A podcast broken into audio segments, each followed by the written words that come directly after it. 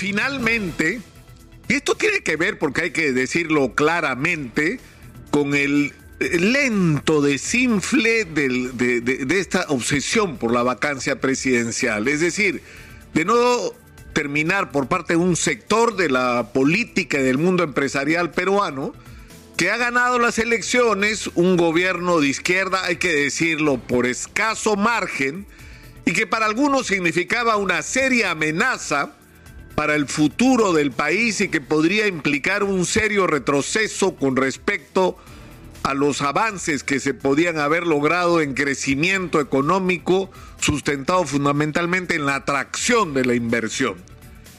El problema es que este sector no piensa que no solamente se trata de crecimiento macroeconómico, sino de que ese crecimiento beneficie a la inmensa mayoría de peruanos y no solo una parte de ellos. Y que no terminan de entender que el resultado electoral del profesor Pedro Castillo tiene que ver con ese fenómeno. Es una especie de protesta de ese sector de la sociedad que ha sido, eh, digamos, despreciado y que no ha sido incluido en los beneficios del crecimiento económico. Sin embargo, conforme va bajando, aunque muy lentamente, porque esto del tiro al sombrero sigue al día, es decir, no hay día que no salga un ataque, un cuestionamiento, es decir, se, cuestiona todo. Nombran un funcionario de cualquier nivel y se cuestiona si está calificado. Eh, ojalá se hubiera hecho eso siempre así. Y está bien que se haga, está bien que se haga. Pero la corrección, como lo hemos dicho acá hasta el cansancio, tiene que ir a una corrección de fondo. Tiene que cambiar el concepto y el sentido del nombramiento de las personas que tienen bajo su responsabilidad los cargos más importantes de decisión en el país. No deben depender del favor político ni de ninguna otra razón que no sea su competencia y calificación para el puesto. Y esto es particularmente importante en una situación como esta. Miren ustedes, el Banco Central de Reserva ha emitido este fin de semana un reporte según el cual las exportaciones tradicionales en el Perú, es decir, lo que tiene que ver con harina de pescado, café, eh, eh, minerales, hidrocarburos, han crecido en relación a noviembre del año 2019 el 62.7%.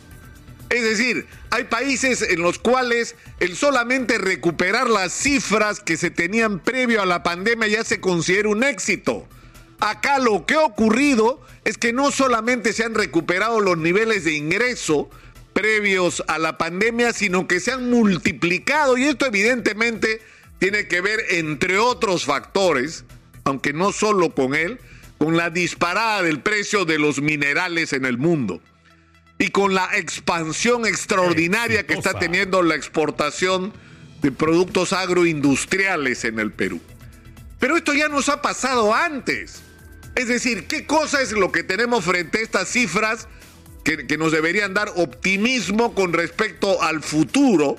Porque está claro que no estamos frente a un gobierno que va a expropiar, que va a hacer barbaridades en la economía, sino que tenemos que pensar cómo hacemos para expandir este crecimiento.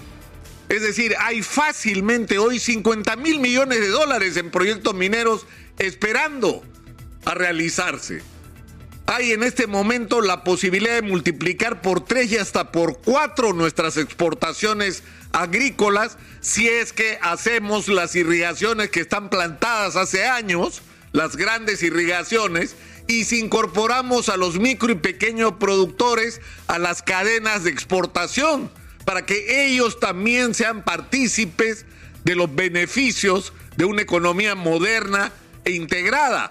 Pero junto con eso, hay que resolver el problema de cómo se hace un uso adecuado de los recursos. Porque lo que nos están diciendo estos números es que está entrando plata al Perú. Y si se hacen las cosas con responsabilidad, se van a multiplicar esos ingresos.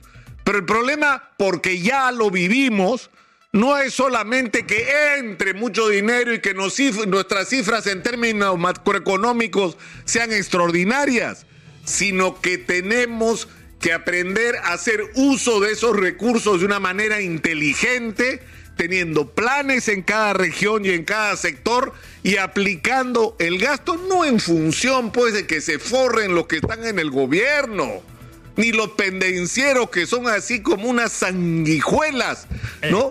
Que se prenden de la teta del Estado, sino en función de los intereses de los ciudadanos. Que estos grandes ingresos de dinero que no es nada esto lo que estamos viviendo, puede ser extraordinariamente mucho mayor, nuestras cifras pueden ser sorprendentes, aunque parezca mentira, durante el gobierno de Pedro Castillo se pueden batir récords de crecimiento económico en el Perú, por paradójico que parezca.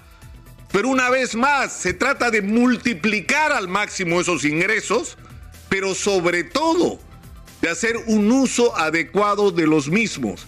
Y eso lleva directamente, como por un tubo, a la discusión de quién toma las decisiones sobre qué es lo que se gasta y qué es lo que se compra en el Perú.